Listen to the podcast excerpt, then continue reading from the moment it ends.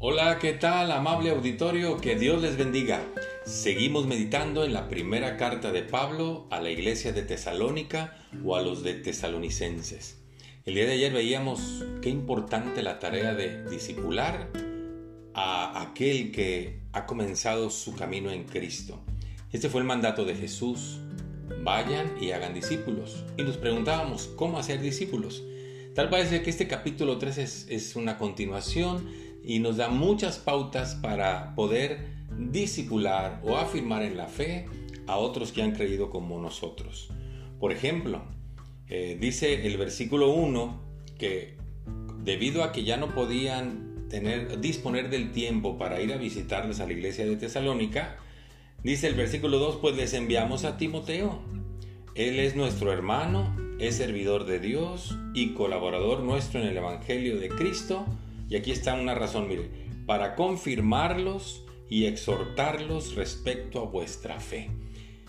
los de la iglesia de Tesalónica habían creído, pero ahora era necesario confirmar lo que ya habían creído y exhortar a que sigan creyendo. Ese es el mensaje para los que queremos hacer discípulos. Hay que confirmar y exhortar para que la gente permanezca.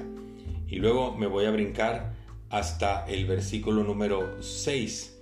Dice, pero cuando Timoteo volvió de ustedes a nosotros y nos dio buenas noticias de su fe y de su amor, y que siempre nos recuerdan con cariño deseando vernos como también nosotros a ustedes, por ello, hermanos, en medio de toda nuestra necesidad y aflicción, fuimos consolados de ustedes por medio de su fe. Es decir, cuando Timoteo trae el informe de que esos cristianos en Tesalónica estaban creciendo bien, estaban siendo guiados, estaban aprendiendo de la palabra, eso fue un gozo para Pablo, quien había invertido tiempo en ellos, quien les había enseñado e instruido, porque esa es la otra parte del discipulado. Cuando vemos crecer a los que Dios nos concede llevarlos a los pies de Cristo, los vemos crecer, eso consuela nuestra fe, consuela nuestras vidas, nos da gozo y nos hace pensar que todo esto no es en vano. Y esta es la razón para dedicarle tiempo al discipulado. Yo le invito para que usted considere a quién discipuló este año que ya terminó, con quién invirtió tiempo y vida, a quién está afirmando, enseñando e instruyendo en la fe. El mandato de Jesús es claro, vayan y hagan discípulos.